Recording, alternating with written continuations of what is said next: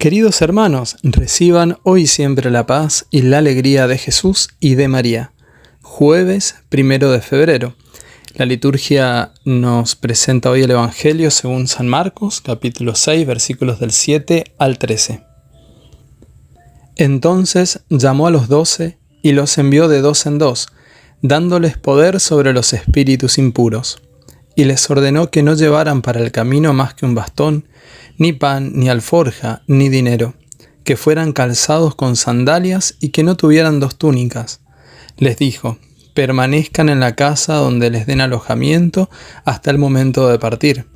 Si no los reciben en un lugar y la gente no los escucha, al salir de allí sacudan hasta el polvo de sus pies en testimonio contra ellos. Entonces fueron a predicar, exhortando a la conversión expulsaron a muchos demonios y curaron a numerosos enfermos, ungiéndolos con óleo. Palabra del Señor. Gloria a ti, Señor Jesús.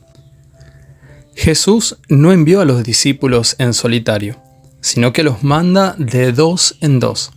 Es un signo claro de que todo cristiano necesita ser comunidad, tener hermanos y hermanas con quienes orar, compartir la vida fraterna, llevar la palabra de Dios junto al testimonio del amor fraterno. En ocasiones la tentación del maligno es que caminemos la vida de fe en solitario, pues los defectos de los demás pueden agobiarnos. Sin embargo, eso no es bueno, pues ninguno de nosotros es perfecto. Todos en algún momento podemos cometer errores y también tenemos nuestros defectos y fragilidades. Somos la iglesia peregrina, pues aún no somos la iglesia celestial.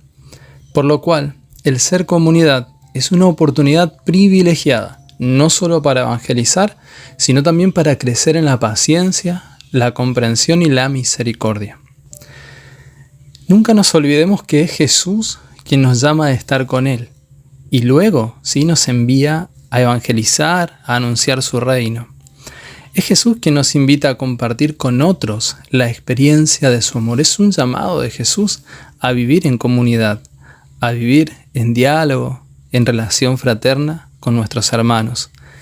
Si alguno ha tenido la dicha, la gracia de misionar, visitando casa por casa, seguramente habrá experimentado la alegría del encuentro, la calidez y hospitalidad de la gente, o tal vez, por el contrario, el desprecio y la humillación.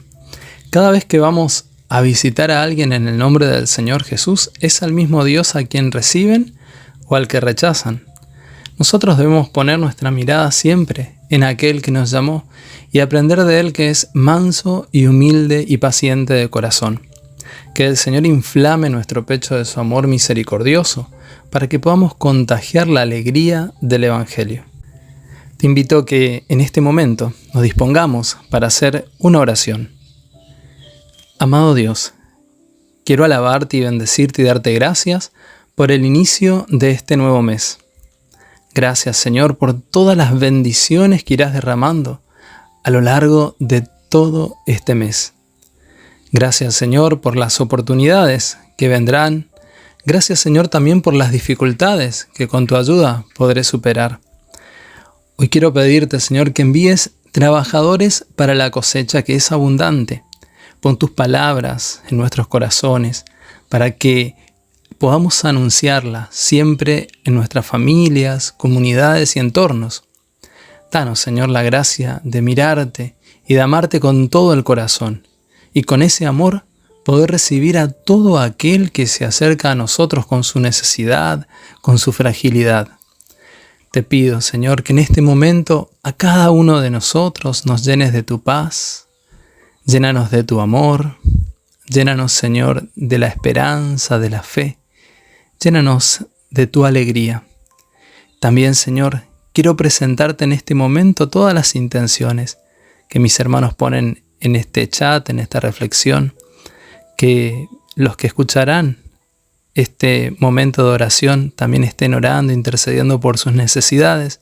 Quiero pedirte por ellos, Señor, para que puedan recibir las gracias que más estén necesitando, para que sus enfermos sean sanados y curados, para que todo aquel que tenga alguna atadura, un vicio, sea liberado por tu poder y por tu sangre preciosa. María, Madre de los Apóstoles, ruega por nosotros.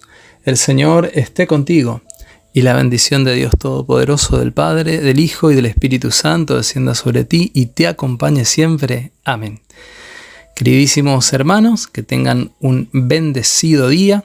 No te olvides que esta tarde en la parroquia San Roque tendremos la misa para pedir la gracia de la liberación a partir de las 18.30 horas, pidiendo al Señor ser liberados de todo espíritu de oscuridad y mudez espiritual. Que el Señor te siga bendiciendo y será hasta mañana si Dios quiere.